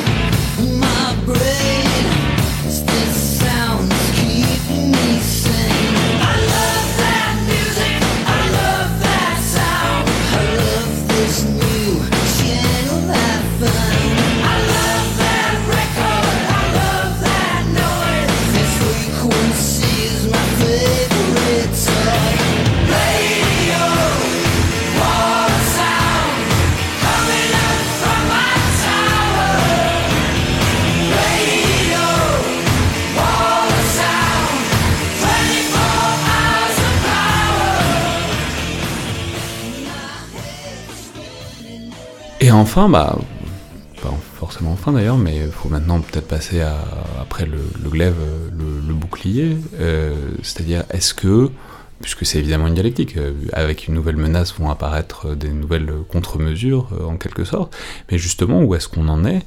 Alors on mesure bien, on voit qu'il y a deux, trois, quatre grandes catégories qui rentrent dans l'hypersonique, donc puisque c'est des philosophies et des systèmes assez différents, on mesure que les contre-mesures seraient forcément aussi assez différents. Mais quand même, est-ce que euh, pour chacun de ces objets, ou même en général, il y a des pistes, ou même des programmes, ou même des équipements qui pourraient euh, se défendre, enfin qui pourraient défendre euh, une cible contre de l'hypersonique, ou est-ce que, même avec toutes les limites qu'on a posées depuis tout à l'heure sur leur intérêt réel, on est quand même dans un monde où bah, si l'hypersonique ça marche, et c'est un grand si, mais si ça marche, c'est pour l'instant en tout cas relativement sans parade. Alors aujourd'hui, on n'a pas de système qui nous permette de nous prémunir contre une menace hypersonique. Mais en fait, la seule question qu'il faut se poser, enfin pas la seule, mais une des premières questions euh, qu'il faut se poser, c'est plutôt, mais est-ce vraiment la menace prioritaire aujourd'hui? On a parlé tout à l'heure du fameux missile Kinzhal tiré le 19 mars 2021. Euh, on sait qu'une dizaine de missiles auraient été tirés, information issue de, de, sources ouvertes. Bien, qu'est-ce que c'est qu'un Kinzhal? Un Kinzhal, c'est un missile Iskander M, pardon, qu'on a mis sous un MiG-31, donc un, chasseur bombardier euh, russe assez gros. Les Iskander, on peut dire, les, Russes en ont balancé plusieurs et centaines. Quoi. et en fait, c'est à nouveau. Quoi. Les Iskander, euh, depuis le début du conflit, euh, comme vous venez de le dire, les Russes en ont tiré plusieurs centaines. Et aujourd'hui, on n'a déjà rien qui nous permette de nous défendre contre ces missiles Iskander qui ne sont jamais, je mets, je mets bien des guillemets derrière tout ça, qui ne sont jamais que des missiles balistiques à courte, voire moyenne portée, enfin courte portée, qui arrivent à des vitesses extrêmement élevées et contre lesquels l'architecture de défense euh, antimissile de l'OTAN en particulier n'est pas dimensionné. On n'est pas capable de se défendre, de se prémunir contre ça. On n'est pas non plus capable de se défendre contre un des missiles de croisière subsoniques qui arriveraient en basse altitude. Parce que là encore, nos architectures ne sont pas dimensionnées contre ça. Donc il y a un véritable défi posé par les missiles balistiques de croisière, sans même parler des munitions maraudeuses euh, et autres euh, types de drones. Donc déjà, aujourd'hui, on est extrêmement vulnérable vis-à-vis de ce type de système.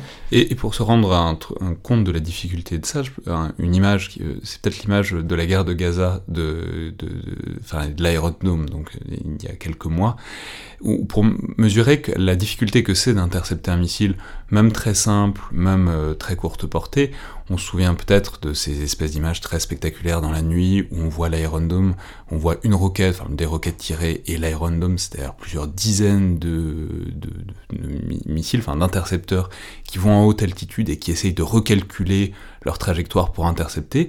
Et on mesure que c'est incroyablement plus difficile, rien que pour une roquette, d'intercepter une roquette, c'est incroyablement difficile de calculer, de recaler les trajectoires. Donc c'est dire que si c'est si difficile pour une roquette qui va pas particulièrement vite et qui a quand même une trajectoire très prévisible, pour des missiles de croisière Iskander qui vont hyper vite et qui sont quand même nettement plus sophistiqués, déjà c'est une gageure incroyable de réussir à les intercepter. Donc la question c'est comment est-ce que je peux me prémunir? Quelle architecture de défense antimissile euh, je construis pour euh, être plus robuste, être plus euh, résilient face à ce type de menaces. Si on fait un parallèle avec, ce que, avec les trois piliers de la défense antimissile dans la stratégie américaine, il y a trois, il y a trois axes d'effort. Le premier, c'est tout ce qui est défense passive. Défense passive, c'est pour nos architectures militaires, c'est plus de dispersion, plus de camouflage, plus de blindage. Mais ça coûte extrêmement cher. Et on ne peut pas tout protéger. Euh, ça n'aurait pas de sens euh, ni pas de cohérence financière, enfin pas de cohérence opérationnelle et ça ne serait pas soutenable euh, économiquement dans la mesure où le ratio économique est largement en faveur des moyens offensifs par rapport aux moyens défensifs, comme vous venez de l'évoquer avec l'exemple de Gaza. Donc premier euh, axe d'approche, la défense passive. Deuxième axe d'approche, eh c'est la défense active. Ce sont les fameux intercepteurs de défense antimissile. Donc là, effectivement, la question qui se pose aujourd'hui, collectivement à l'OTAN, euh, également euh, pour le propre besoin américain sur le théâtre pacifique, et, qu'on commence à se poser également en France, c'est comment est-ce que je monte en gamme en, matière de défense surfacière de manière générale, de défense euh, anti-missile, pour l'accompagnement de nos forces euh, sur un théâtre donné, ou pour la protection de nos emprises, que ce soit nos bases aériennes projetées, nos bases aériennes, nos ports, etc., etc. Et là, il faut trouver le juste équilibre entre justement cohérence euh, capacitaire et euh, soutenabilité euh, budgétaire, puisque ce sont des engins qui coûtent extrêmement cher. donc il nous faut que ce, soit, que ce soit possible d'intercepter même un missile hypersonique en dernière phase. Ah, donc il faut qu'on puisse monter en gamme. Effectivement, on a nos industriels qui nous proposent différents types de solutions. avant de, rentrer dans le domaine de l'hypersonique, on a en France par exemple la modernisation de notre système Mamba, le, le système surface N euh, surface air pardon, en moyenne portée avec des capacités pour contrer des, à partir de 2026, 25, en gros d'ici la fin de la décennie, des capacités pour contrer euh, une menace balistique euh, courte, voire début de moyenne portée, on va dire également les efforts de lutte anti-drone, mais on a, même si c'est là-dessus qu'il faut probablement se, concentrer, la défense surface air basse couche, l'accompagnement des forces terrestres, et eh bien évidemment, il ne faut pas complètement négliger les menaces hypersoniques, euh, y compris euh, sur un théâtre d'opération, et c'est à cette ON qu'on a plusieurs projets qui pullulent à droite à gauche. Euh, évidemment, aux États-Unis, les, les, industriels américains proposent une modernisation de leurs capacités existantes, que ce soit des systèmes, on pense aux missiles SAD, euh, euh, qui, est en, qui est déjà en service, euh, ou d'autres types de technologies, ou en Europe avec le fameux projet Twister.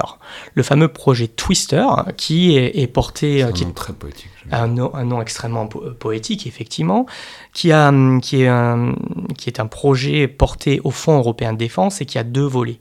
Un projet volet, un premier volet, pardon, alerte avancée. Je vous l'ai dit tout à l'heure, la première chose à faire, c'est d'abord détecter identifier, je ne peux pas dissuader ou contrer ce que je ne vois pas. Donc c'est un volet qui est crucial. Et il faut que nous construisions nos architectures de détection et d'identification pour les rendre, euh, euh, j'allais dire en bon français, fit for purpose contre ce type de menace. Puisque je vous l'ai dit, nos architectures, elles, ne sont pas jusqu'alors euh, prévues pour détecter des objets entre la, la classe 20 et 60 km d'altitude. Premier pilier. Deuxième pilier, l'intercepteur. Et donc Twister propose euh, pour euh, un, programme d'abord de recherche et développement, puis peut-être, qui sait demain, un, programme d'armement, un engin capable d'intercepter de l'hypersonique manœuvrant. C'est un engin qui intercepte dans euh, l'atmosphère, dans le, ce qu'on appelle le, haut, enfin le bas endo atmosphérique, donc là, entre 20 et 30 km d'altitude, qui est un engin qui est composé de trois étages, un intercepteur, un stato au milieu et puis un booster en phase initiale, qui permet justement d'avoir une réserve d'énergie pour contrer euh, euh, euh, un engin qui lui aussi serait capable de manœuvrer. Donc dans cette dialectique moyen offensif, moyen défensif, on a des développements technologiques qui sont en cours qu'il ne faut absolument pas balayer d'un revers de la main, sur lequel il faut porter une attention extrêmement forte, mais euh, euh, dont il faut prendre euh, garde à l'effet fumigène, puisque comme je, je reviens, la boucle est bouclée, il est essentiel également de se prémunir d'autres types de menaces contre lesquelles on est déjà démuni au niveau opérationnel aujourd'hui. C'est-à-dire de ne pas dépenser des fortunes et des fortunes et des fortunes pour contrer un éventuel missile hypersonique alors qu'on n'est déjà pas capable de contrer un Iskander. Voilà. Il faut euh, développer ces briques techno, mais il faut bien serrer les, problématiques et les priorités. Et c'est tout le travail de l'état-major des armées et de la direction générale euh, des armements pour justement définir ces priorités et avoir quelque chose, j'insiste, je l'ai dit au moins à deux reprises, d'avoir un modèle de force dans ce domaine-là qui est cohérent euh, opérationnellement et soutenable euh, budgétairement. Et ça, c'est valable à l'échelle d'une nation et c'est valable à l'échelle d'une alliance, y compris à, l'échelle de l'OTAN. Et c'est pour cela qu'on est extrêmement vigilant sur la liste des infrastructures critiques, par exemple, à, protéger, car on ne peut pas tout protéger. J'ai parlé tout, enfin, je n'ai pas encore parlé de défense de points et de défense de zone. Face à un moyen hypersonique, il est probablement euh, extrêmement difficile de mettre en place une véritable défense de zone. Qu'est-ce que c'est une défense de zone? C'est euh, tout simplement une couverture géographique extrêmement large euh, avec un certain nombre d'effecteurs qui resteraient limités pour, pour, pour protéger une emprise donnée. En revanche, une défense de points par rapport à une infrastructure qui est extrêmement critique, euh, des lieux décisionnels, euh, des, euh, des quelque chose qui peut concourir à la dissuasion nucléaire, par exemple, etc., etc. Eh bien là, oui, ça, il faut être que nous soyons en mesure de, d'avoir un système qui est capable de faire la défense de points. Et on, peut pas dire, on peut peut-être pas couvrir toute la Bretagne, mais par contre, si on peut couvrir les langues, peut-être. Alors globalement, ça ressemblerait à ça, et c'est là où il faut aussi casser une idée reçue. Aujourd'hui, effectivement, on n'a pas de solution capable d'arrêter un armement hypersonique manœuvrant. Mais ça ne veut pas dire que ce sont des armements invulnérables, comme on peut le lire ici ou là, tout simplement, une fois encore, soit pour vendre des journaux, soit pour faire peur. Rien n'est jamais invulnérable d'une manière ou d'une autre, et globalement, euh, on peut définir des systèmes de défense terminale euh, extrêmement, donc pour faire de la défense de points, qui seraient capables euh, un jour, alors ce n'est pas le cas aujourd'hui, mais qui seraient capables à un horizon 2040 ou, ou, autre, on ne sait jamais, on n'est pas à l'abri d'une surprise pour pouvoir contrer ce type de menace. Et de la même manière, les Américains portent leur effort contre la menace hypersonique sur plutôt le segment intermédiaire. Ils n'abandonnent pas la, phase de vol finale, mais également la phase de vol intermédiaire. C'est justement quand ils sont en train de voler ou rebondir, avec des gros guillemets à chaque fois, euh, sur la classe 30, 40, 50 km d'altitude, eh bien, ils développent leur architecture et leurs intercepteurs pour pouvoir euh, essayer de les détruire dans cette phase-là. C'est-à-dire, c'est plus facile au lancer, c'est compliqué parce que généralement c'est au-dessus d'une zone sanctuarisée, donc ce sera difficile de les intercepter là. En phase terminale, c'est forcément compliqué aussi parce que c'est pour l'hypersonique est fait justement pour déjouer les contre-mesures là. Mais en revanche, sur la phase euh, de vol, où ça pourrait être relativement prévisible, d'autant qu'on peut signaler que par exemple les superstato-réacteurs, enfin, du coup, ça, ça brûle beaucoup d'énergie, et du coup, d'un point de vue thermique, par exemple, c'est plus visible que d'autres missiles plus lents, euh, et du coup, c'est plus facilement repérable. Alors, de manière générale, ces deux, ces deux objets, que ce soit les planeurs ou les superstatos, vu les vitesses auxquelles ils vont, sans même parler du superstato, hein, euh, l'échauffement lié au cybersato, ça va tellement vite que ça chauffe énormément. Donc l'architecture d'alerte avancée, sur lesquelles on n'est pas rentré trop en détail, dans le détail, pardon, évidemment, il y, a un fort volet détection infrarouge qui repose lui-même sur un, très fort volet spatial. Dès lors que je parle d'alerte avancée, le segment spatial est prééminent. Donc dans tout ce qui est stratégie spatiale et stratégie de défense antimissile, euh, eh bien les deux sont extrêmement liés, extrêmement intriqués. On le voit aux États-Unis. Alors en France, c'est un tout petit peu différent, puisqu'on a été assez récalcitrant historiquement à rentrer dans le domaine de la défense antimissile. On n'a pas aujourd'hui en France de, de capacité antimissile propre, puisque pendant très longtemps, l'argumentaire a consisté à dire j'ai ma dissuasion nucléaire, donc euh, euh, cela suffit à contrer ce type de, à dissuader tout type d'attaque, de, enfin, tout type d'attaque qui pourrait euh, toucher mes intérêts vitaux. Et ça, ça reste vrai. En revanche, on est allé d'un rejet total à une acceptation progressive de la défense antimissile, notamment au travers des trois piliers de la posture de défense et de dissuasion de l'OTAN, qui, au sens dissuasion de l'OTAN, repose elle-même sur trois piliers la dissuasion nucléaire, qui, conserve sa singularité politique et stratégique, les moyens conventionnels, mais un système de défense antimissile.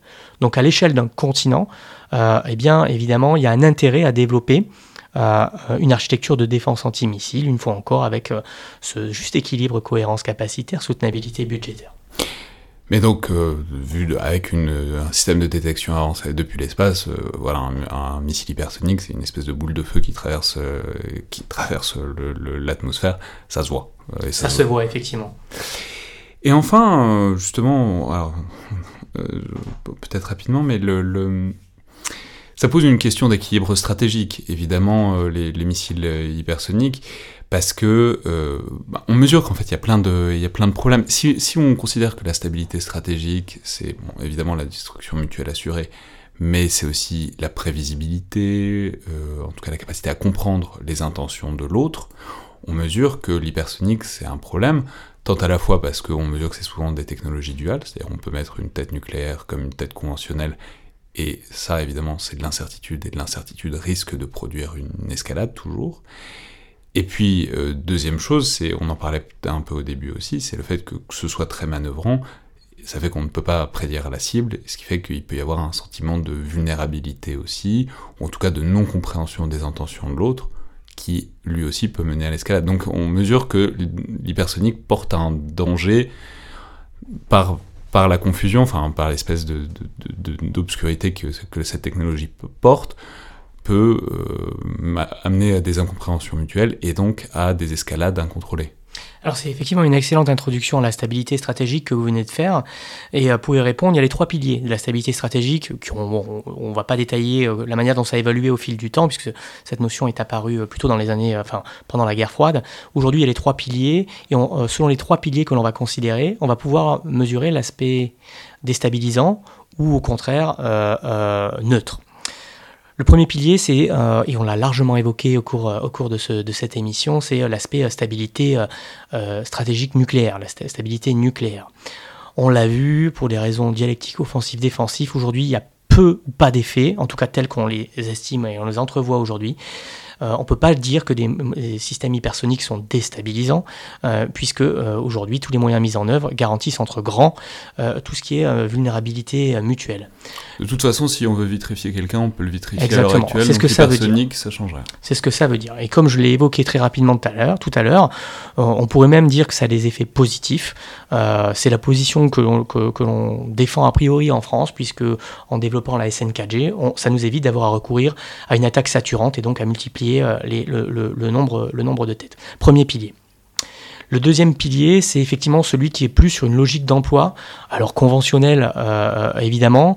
Euh, ça peut être dual, on l'a dit, sur la nature de la tête, en particulier avec des pays qui ont des doctrines ambiguës comme la Russie et, la Chine. Et là, la problématique de l'hypersonique, elle est tout autre, c'est qu'elle ne va pas créer de nouveaux problèmes, mais elle va venir les accentuer on, est face désormais peut être face à, un double dilemme. Le premier dilemme, c'est un dilemme euh, d'interprétation. En effet, il y a une double ambiguïté qui, au niveau opératif ou opérationnel, on va dire, euh, sur une logique d'emploi que posent les armements hypersoniques. Le premier, c'est euh, effectivement l'ambiguïté sur la nature de la tête. nucléaire conventionnelle, on vient de le mentionner. C'est pas du tout lié à l'hypersonique. C'est lié justement à une doctrine.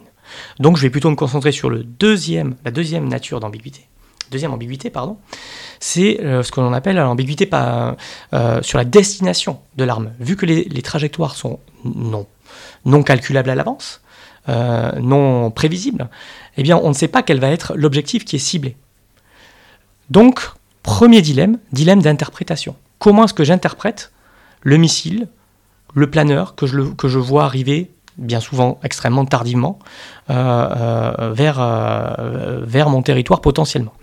Le deuxième dilemme. Est-ce que je fais partir tous mes missiles Exactement. parce, que justement. parce qu'il y a un planeur qui arrive et je ne sais pas où il va arriver, donc dans le doute, on va, on va faire une contre-frappe. Exactement. Donc vous anticipez sur le deuxième dilemme, qui est le dilemme de réponse. Comment est-ce que je réponds à ça? Est-ce que je réponds dans une logique conservatrice, en faisant confiance à mes moyens de défense passive et active, par exemple?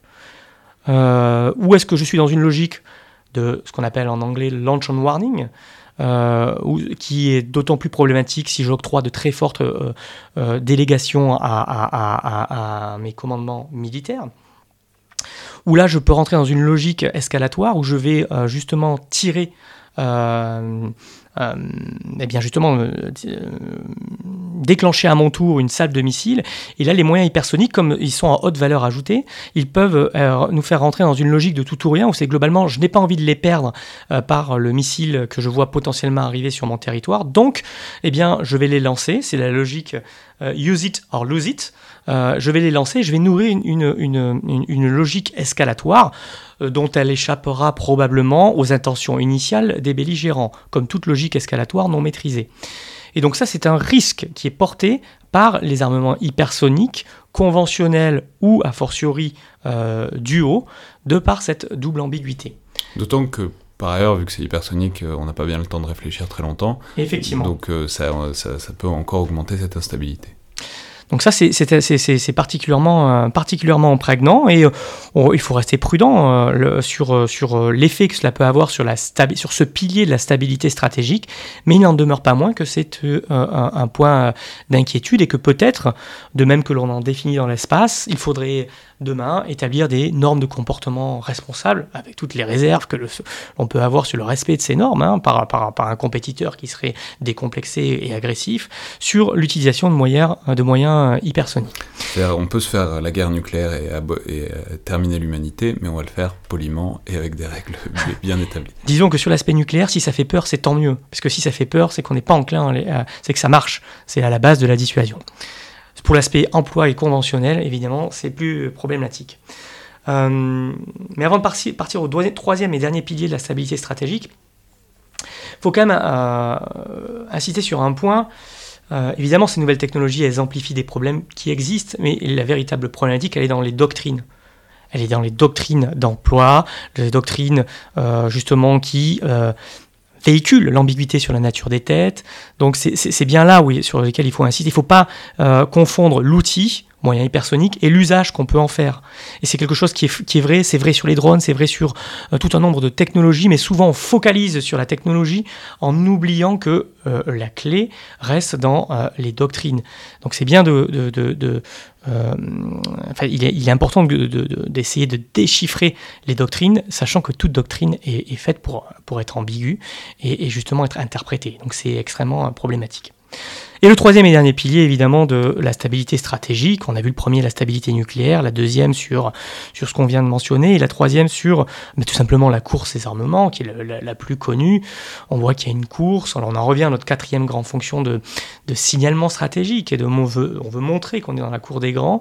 Dans quelle mesure ça va nourrir un petit peu, euh, à l'instar de euh, l'initiative de défense stratégique de Reagan au début des années 80, ça peut nourrir la course aux armements, entre grandes puissances.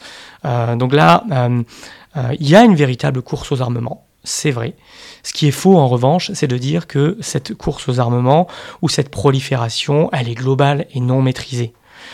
Il faut quand même être conscient du fait que ça reste l'apanage de quelques grandes puissances, la plupart d'entre elles étant déjà des puissances nucléaires, à l'exception faite de l'Iran, mais l'Iran, on n'est pas sur le développement de planeurs ou de superstato, on est sur des têtes manœuvrantes, donc un petit peu les engins hybrides qu'on vient, qu'on vient de mentionner. Ou du Japon aussi, qui n'en est pas du tout à avoir des missiles hypersoniques, mais qui est en train de développer les briques technologiques, notamment pour le ciblage, euh, qui pourrait lui permettre à terme d'éventuellement euh, en développer. Mais on n'y est pas encore. On n'y est pas encore. On vous mentionnait ces briques de ciblage. On peut également mentionner les démonstrateurs. Ce ne sont pas des programmes d'armement, là encore, mais les démonstrateurs qu'ils ont malicieusement euh, dévoilés, que ce soit avec un superstato ou un programme de planeur. Voilà, on verra vers quoi. Ils se donnent les moyens technologiques pour être au seuil et, le cas échéant, le transformer en programme d'armement si, euh, s'il devait en prendre la décision politique.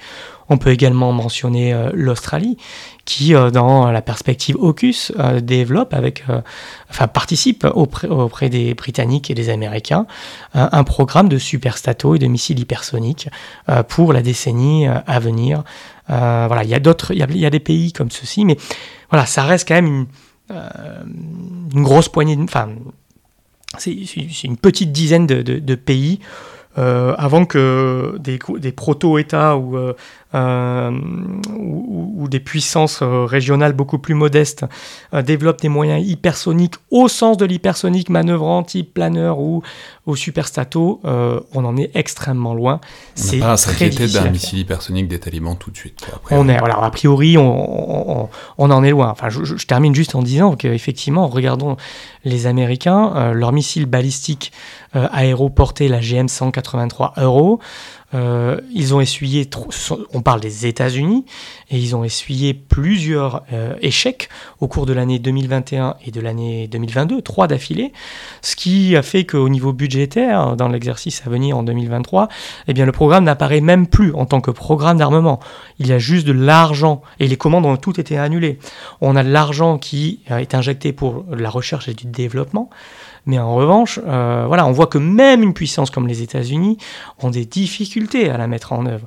Donc, voilà, comme vous l'avez dit, avant que les Houthis, les talibans euh, ou euh, le IGS nous menace avec des moyens hypersoniques, nous en sommes loin, donc prenons garde aux déclarations LinkedIn ou autres articles de presse qui disent que eh bien, nous rebattons les cartes de la sécurité mondiale et que nous sommes face à une prolifération non maîtrisée. C'est une très bonne conclusion. Merci beaucoup David Papalardo. Merci Alexandre. Je vais signaler que, outre votre article, donc évidemment d'excellentes factures qui sera bientôt librement consultable, comme le sont d'ailleurs tous les exemplaires de Vortex sur le site du CESA, on a euh, d'ores et déjà un document qui est très accessible pour ceux qui voudraient creuser la question, qui est un briefing stratégique de l'IFRI, rédigé par euh, Joseph Orretin, évidemment de DSI, qui est paru il y a un an à peu près, qui fait aussi tout à fait le tour sur cette question, même s'il date un peu plus, c'était évidemment avant tous les développements liés à la guerre en Ukraine, mais donc librement téléchargeable sur le site de l'IFRI. Enfin, juste une annonce rapide pour dire, euh, pour annoncer qu'on va donc tenter un exercice un peu particulier cette année à l'occasion du 14 juillet, donc euh, la semaine prochaine quand cette émission euh, sera diffusée.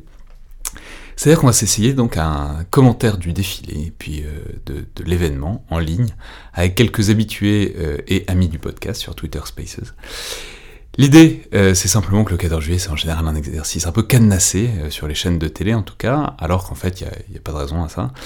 Et euh, puisque c'est un événement qui polarise un peu l'attention publique sur les armées, eh ben autant essayer d'en faire quelque chose d'un peu plus détendu et vivant peut-être.